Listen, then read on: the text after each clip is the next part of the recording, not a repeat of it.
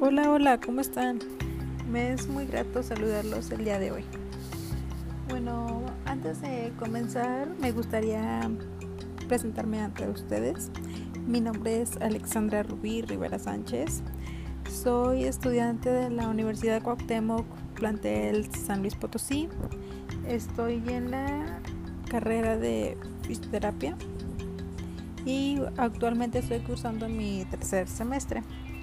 Bueno, el día de hoy les hablaré de un tema que quizás muchos hemos escuchado a lo largo de nuestra vida, que muchos también quizás lo hemos sentido en algún momento, que es el dolor. Bueno, en este caso me enfocaré en un artículo de la, de la rama de fisioterapia. Y antes de comenzar con este tema me gustaría me gustaría este, compartirles una frase que me, llamó mucho la atención que tiene que ver mucho con, este tema que es el dolor que es de la conocida Frida Kahlo que nos dice que el dolor no es parte de la vida se puede convertir en la vida misma bueno, ahí lo, dejo a su criterio y comenzaremos con este tema. Bueno, sin más que decir, el principal título dice, ¿qué es el dolor crónico y cómo puede la fisioterapia lidiar con él? Bueno, mucho se ha hablado y se seguirá hablando sobre el dolor crónico. Hay multitud de libros y escritos dedicados a esta epidemia del siglo XXI que afecta a más del 11% de los españoles. Los estudios y los avances en este campo son cada vez más completos y sin duda es un problema que requiere de una especial atención. Pero estamos seguros de que para la gran mayoría de las personas el término dolor crónico le queda muy lejano y pues no alcanza a comprender en qué consiste. Realmente padecer esta enfermedad y por nuestro objetivo de hoy es exponer de forma sencilla y concisa qué es este dolor, qué es el dolor crónico y cómo puede la fisioterapia mejorar la situación de los pacientes que sufren este tipo de dolor. Bueno, uh, para empezar, ustedes se preguntarán qué es el dolor crónico, porque pues nadie nunca nos ha dado como un a detalle qué es este tipo de dolor. O no todas las personas tienen la la noción de qué es este tipo de dolor. Bueno, ese para explicar qué es este dolor tenemos que pasar primero por explicar qué es el dolor. Según la Asociación Internacional para el Estudio del Dolor, la IASPA,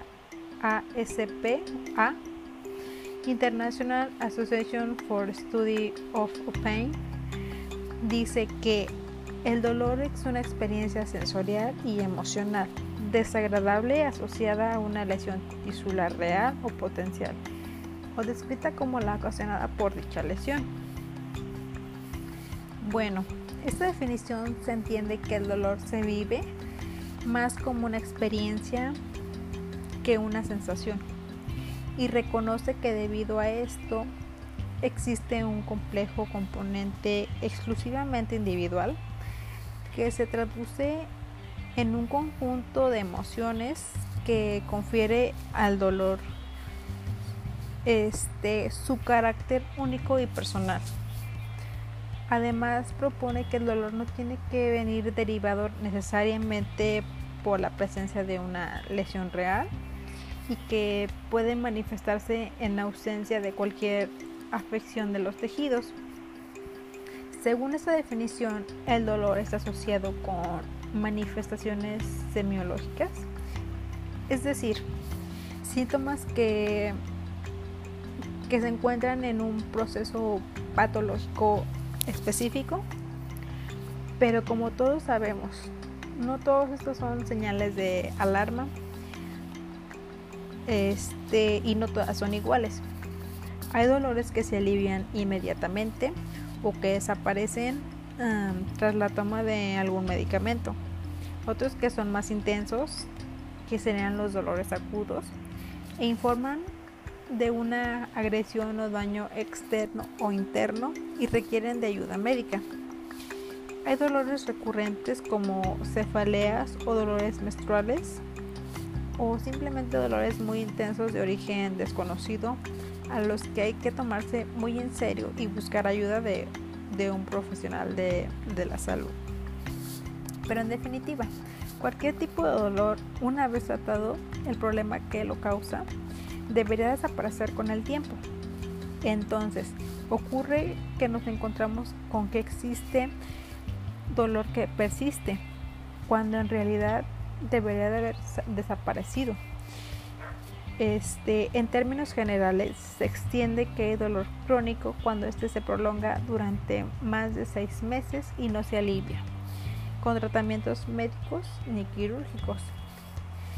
Al tema temporal se le suma que el dolor puede no presentar relación directa con la situación desencadenante y llegar a convertirse en una enfermedad en sí misma, constituyendo un desafío terapéutico especial. ¿Qué puede producir este dolor crónico? Ustedes se estarán preguntando. Bueno, hay muchos factores que pueden ocasionar este tipo de dolor crónico. En ocasiones es consecuencia de algún cambio de alguna enfermedad que está persistente en los tejidos, como por ejemplo la artritis, pero a veces se debe a alguna alteración o al cambio en el propio sistema del arma. Bueno, también puede ser fruto de, de algún dolor nervioso, de alguna cirugía, también de alguna amputación, etc. Bueno, además de que el dolor es algo tan personal que podemos encontrar personas que sufren la misma enfermedad o lesión mostrando, podría decirse, distintos niveles de dolor. A menudo surgen discrepancias acerca de, de dónde proviene ese dolor. Muchas personas se lo preguntan. La teoría sobre el componente genético del dolor presenta cada vez más menos evidencias y sin embargo sí hay numerosas pruebas que indican que el dolor puede estar relacionado con factores sociales, culturales y, y en caso cognitivos. Bueno, también, ¿cómo condiciona el dolor crónico la vida del paciente? Bueno, pues desgraciadamente las personas que sufren dolor constante suelen quedar inhabilitados para incluso trabajar, disfrutar y cuidar de, sí mismos, lo que suele derivar una lamentable depresión, aumentando la ansiedad, la soledad e incluso el aislamiento social. Con el tiempo esta enfermedad no solo afecta al propio paciente, sino también a las personas que lo rodean, lastimosamente. Bueno, y ahí ustedes se preguntan, el fisioterapeuta, ¿qué tiene que ver con este tipo de dolor crónico? Bueno, este es el punto que, que voy a abarcar a continuación. Bueno, ¿qué puede ser el fisioterapia por el dolor crónico? Para aquellos casos en el que ni la cirugía ni los tratamientos han conseguido aliviar este dolor, la terapia física puede ser parte esencial del tratamiento del dolor crónico. Hay enfermedades como por ejemplo la osteoartritis, la micro perdón, la fibromialgia, los dolores de cabeza, la artritis reumatoide que conllevan a un dolor crónico. Bueno, y gracias a la fisioterapia se puede aliviar en gran medida esta incomodidad y mejorar la calidad de vida del mismo paciente. Por otro lado, la fisioterapia enseña a la gente a realizar movimientos de forma segura y funcional. movimientos que seguramente no han podido realizar en mucho tiempo debido al dolor que constantemente ellos sufren. Los pacientes tratados individualmente y con técnica que mejor se adapte a sus circunstancias y siempre basadas en la mayor evidencia posible, hay diferentes métodos para el tratamiento del dolor. Puede ser la inmovilización de las articulaciones, el masaje, la terapia manual en músculos y nervios, el tratamiento de fuerza, ejercicio, ah, frío, calor, etc. En el caso del dolor crónico es muy importante la educación en el dolor para mejorar los factores cognitivos como las creencias, el miedo, entre otras entre otras cosas. Bueno, un fisioterapeuta pregunta para entender el dolor particular de cada paciente y saber qué hacer para manejarlo. Por ejemplo, aconsejar una rutina de ejercicios, una dependiendo del estado de cada paciente. El fisioterapeuta ayuda a sobrellevar el dolor y sobre todo a dejar atrás el nivel de incapacitación, derivando la enfermedad y aumentando la actividad y el aprendizaje del ejercicio terapéutico. Se sentirá menos dolor y el paciente será capaz de funcionar sobre una base diaria para para que él pueda desarrollar sus actividades. Por supuesto, hay que entender que el en la fisioterapia debe formar parte de una terapia multidisciplinar, una terapia en la que se pueda acompañar del tratamiento terapéutico con el apoyo psicológico y la descripción médica. En definitiva, lo que la fisioterapia puede hacer por el paciente en rehabilitación es enfocarse en la restauración del movimiento y la función normal como estrategia de colaboración necesaria para, para la gestión eficaz del dolor. Bueno, y más adelante les voy a les voy a describir lo que serían los tratamientos porque quizás muchas personas no saben de qué trata estos tratamientos que, que se pueden utilizar con los pacientes que sufren de, de dolor crónico. Bueno, uno de los tratamientos es la crioterapia. El uso de la crioterapia es el uso de frío para el tratamiento de las heridas o de las enfermedades que ya hemos dicho anteriormente. Está ampliamente difundido en la medicina hoy en día. Se utilizan varios métodos, tales como paquetes de hielo, masaje con hielo, paquetes de gel congelados y gases refrigerantes. Tanto los cambios como en la temperatura superficial como profunda dependen del método de aplicación, la temperatura inicial y, y el tiempo de la aplicación. Los efectos biológicos y fisiológicos son debidos a la reducción en la temperatura de los tejidos, así como la acción neuromuscular y la relajación de los músculos producida por la aplicación del el frío. La aplicación de frío también disminuye la relación inflamatoria en una situación experimental. El frío incrementa el umbral del dolor y la viscosidad, la deformación plástica de los tejidos, pero disminuye el rendimiento motor. No se suele presentar efectos secundarios, aunque hay que vigilar la aplicación del hielo para que no se produzcan quemaduras en la piel o daños en el sistema nervioso. En un estudio sobre perros se ha demostrado que la aplicación externa de Colpax durante 20 minutos causa la hipotermia tisular local, que persiste al menos una hora y los efectos son significativamente aumentados si se junta un medio de compresión.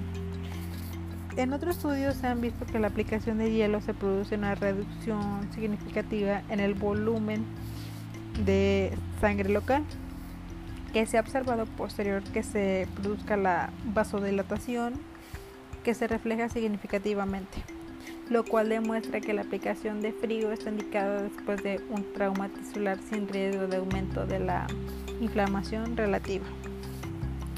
Otro de, otro de los de los agentes que se pueden aplicar sería la termoterapia. Para que un agente externo sea considerado caliente, este debe estar por encima de los 34 grados Celsius. Con la aplicación de calor se produce la dilatación, refleja y, liberación de histamina, que a su vez aumenta la permeabilidad capilar.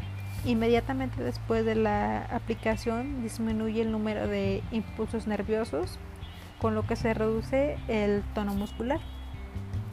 La dilatación de arteriolas y capilares permite a su vez el organismo Em, que elimine una mayor cantidad de catabolitos. También se produce la hiper, hiperestimulación de terminaciones nerviosas libres, produciendo un aumento de la umbral del dolor.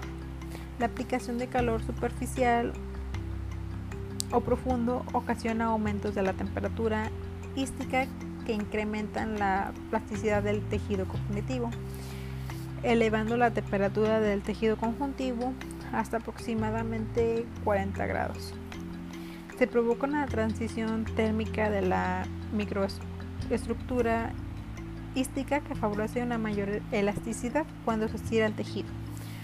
Una forma de aplicar calor mediante la electroterapia es la onda corta, que tiene los siguientes efectos.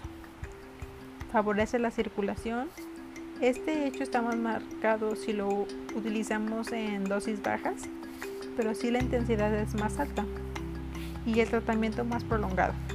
Se produce el efecto contrario. El aumento de la permeabilidad capilar, la activación de los procesos metabólicos y los productos metabólicos pueden, pueden ser eliminados con rapidez. El aumento del, del, del oxígeno perdón, y nutrientes a consecuencia de un mayor aporte sanguíneo. El calentamiento dará lugar a la relajación muscular y a una disminución del tono gamma. Bueno, por otra parte tenemos a la aplicación de TENS.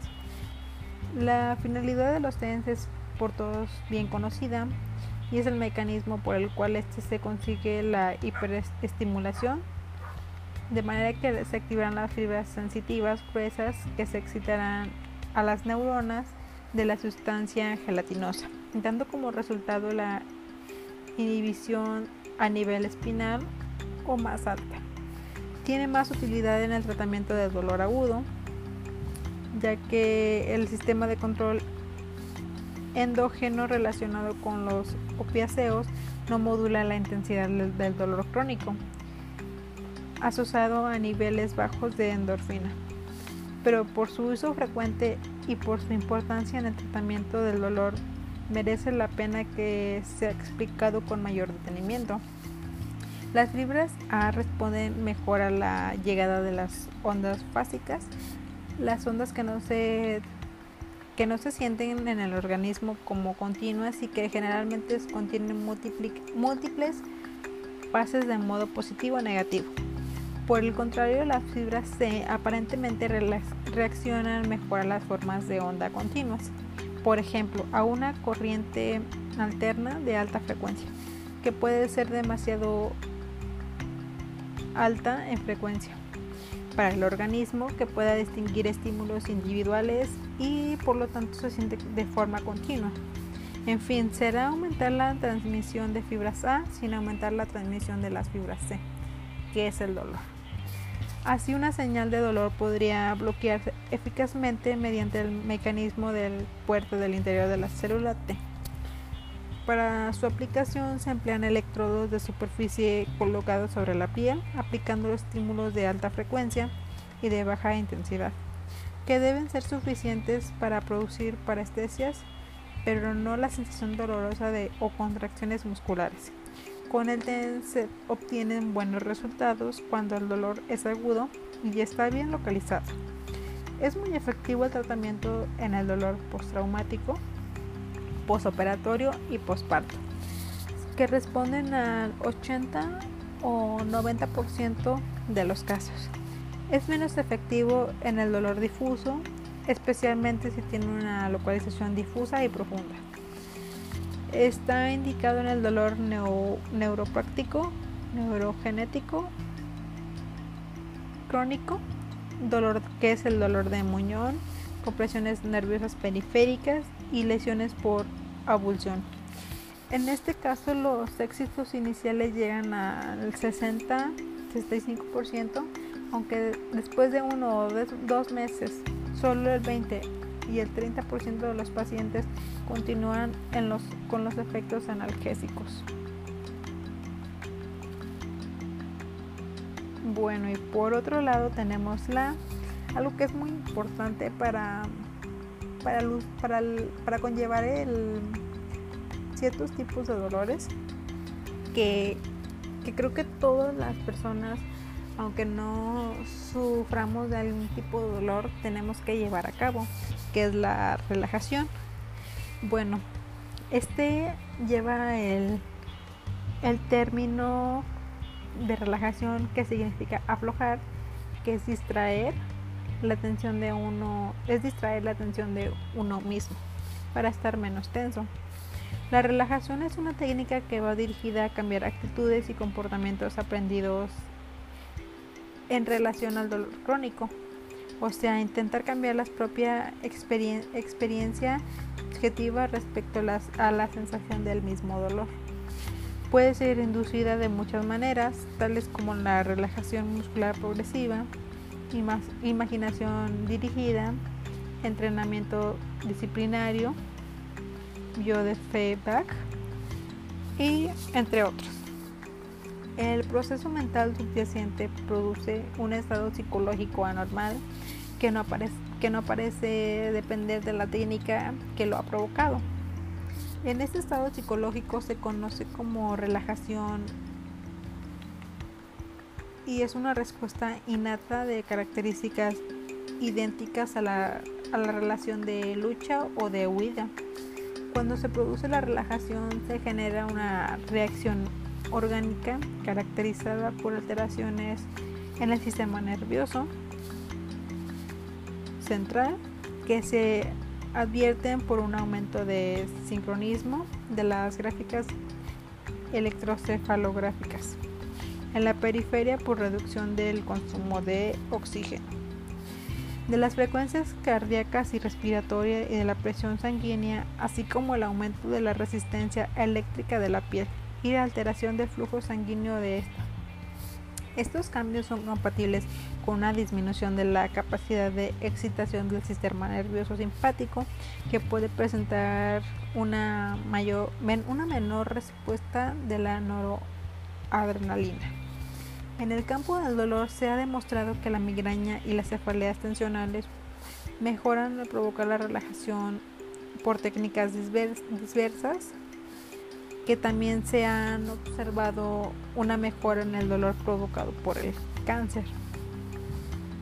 Se ha demostrado que tras seguir un programa de relajación, pacientes con dolor lumbar crónico refieren tener menos dolor, un mayor control de sí mismo, actividades y sentimientos más placenteros y menores sentimientos de depresión. Además, estos beneficios se mantienen en el tiempo la eficacia de cada una de las técnicas es prácticamente la misma, sin, que ninguna técnica sea superior a otra. Por lo tanto, existen unos beneficios potenciales para la persona con dolor, que serían la interrupción del ciclo que, del ciclo que observamos en la relajación de los músculos esqueléticos, que previene que la situación de estos empeore el aumento de la confianza y la sensación de autocontrol al, afrontar el dolor, distrae el dolor, aumenta la eficacia de otras medidas de alivio del dolor, sensibiliza a las personas de aspectos productores de ansiedad de un procedimiento doloroso y podemos concluir que pues la relajación no sustituye, sustituye a otros procedimientos pero ayuda en un en un, en un nivel muy bueno. Y pues ya para finalizar, como anteriormente lo, lo mencioné, si queda en definitiva que, que la fisioterapia así puede hacer que que el dolor del paciente mejore gracias a que se conocen diversos tipos de de técnicas de, masajes que pueden mejorar el mismo dolor. Y pues esto sería todo de mi parte. Espero les haya gustado mucho este podcast y aprovecho para, para despedirme de ustedes y que tengan muy buena semana. Nos vemos. Gracias.